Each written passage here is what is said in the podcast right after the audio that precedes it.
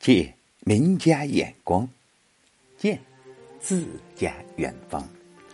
也好，一首寒食，寒武侯，诗家多言，寒讥讽。却望史实冷似铁，一使银城一身荣。怎么回事呢？请您欣赏《寒食》，作者韩红。春城无处不飞花，寒食东风御柳斜。日暮汉宫传蜡烛，轻烟散入武侯家。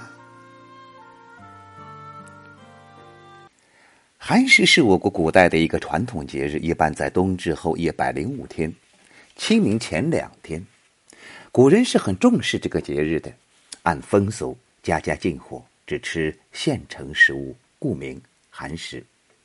由于节当暮春，景物宜人，自唐至宋，寒食便成为游玩的好日子。宋人就说过：“人间佳节为寒食。”唐代制度到。清明这天，皇帝宣旨取榆柳之火，赏赐近臣，以示皇恩。唐代诗人杜叔向有“寒食日恩赐火”诗记其时。恩光及小臣，华烛忽惊春。电影随中使，星辉拂路人。杏阴榆柳暖，一照草茅贫，正可与韩红这一首诗参照。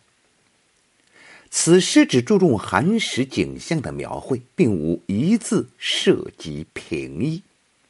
第一句就展示出寒食节长安的迷人风光，把春日的长安称为春城，不但造语新颖，富于美感。而且两字有阴平阳平的音调变化，协和悦耳。处处飞花，不但写出春天的万紫千红、五彩缤纷，而且确切地表现出寒食的暮春景象。暮春时节，袅袅东风中，柳絮飞舞，落黄无数。不说处处，而说无处不，以双重否定构成强烈肯定。形成强调的语气，表达效果也就更为强烈了。春城无处不飞花，写的是整个长安；下一句则专写皇城风光。既然整个长安充满春意，热闹繁华，皇宫的情景也就可以想见了。与第一句一样，这里并未直接写春游春的盛况，而捡取了无限风光中风拂玉柳一个镜头。当时的风俗，寒食节折柳插门，所以特别写到柳，同时也关照下文以榆柳之火赐近臣的意味。如果说一二句是对长安寒食风光一般性的描写，那么三四句就是这一般景象中的特殊情景了。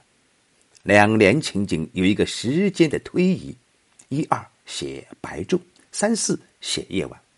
日暮则是转折。寒食节普天之下一律禁火，唯有得到皇帝的许可，特设街中许燃烛，才是例外。除了皇宫，贵贱宠臣也可以得到这份恩典。日暮两句正是写这种情势，仍然是形象的画面。写赐火用一传字，不但撞出动态，而且意味着挨个赐予。可见封建等级次第之森严，青烟散入四字，生动描绘出一幅中宫走马传烛图。虽然既未写马来，也未写人，但那袅袅飘散的青烟，告诉着这一切消息，使人嗅到了那竹烟的气味，听到了那得得的马蹄，恍如身临其境。同时，自然而然会给人产生一种联想，体会到更多的言外之意。首先，风光无处不同，家家尽火，而汉宫传烛独异，这本身就包含着特权的意味。进而，优先享受到这种特权的，则是武侯之家。他使人联想到中唐以后宦官专权的政治弊端。中唐以来，宦官专擅朝政，政治日益腐败，犹如汉末之时。诗中以汉代唐，显然暗喻着讽喻之情。无怪乎吴桥说：“唐之亡国，由于宦官卧兵，使代宗受之以柄。”此诗在德宗建中初之“五胡”二字见义，唐诗之通于春秋者也。据孟起本事诗，唐德宗曾十分赏识韩翃此诗，为此特赐多年失意的诗人以驾部郎中致致告的显职。由于当时江淮刺史也叫韩翃，德宗特御笔亲书此诗，并批道：“于此韩翃。”成为一时流传的佳话。优秀的文学作品往往形象大于思想。此诗虽然止于描绘，作者本意也未必在于讥刺，但他抓住的形象本身很典型，因而使读者意会到比作品更多的东西。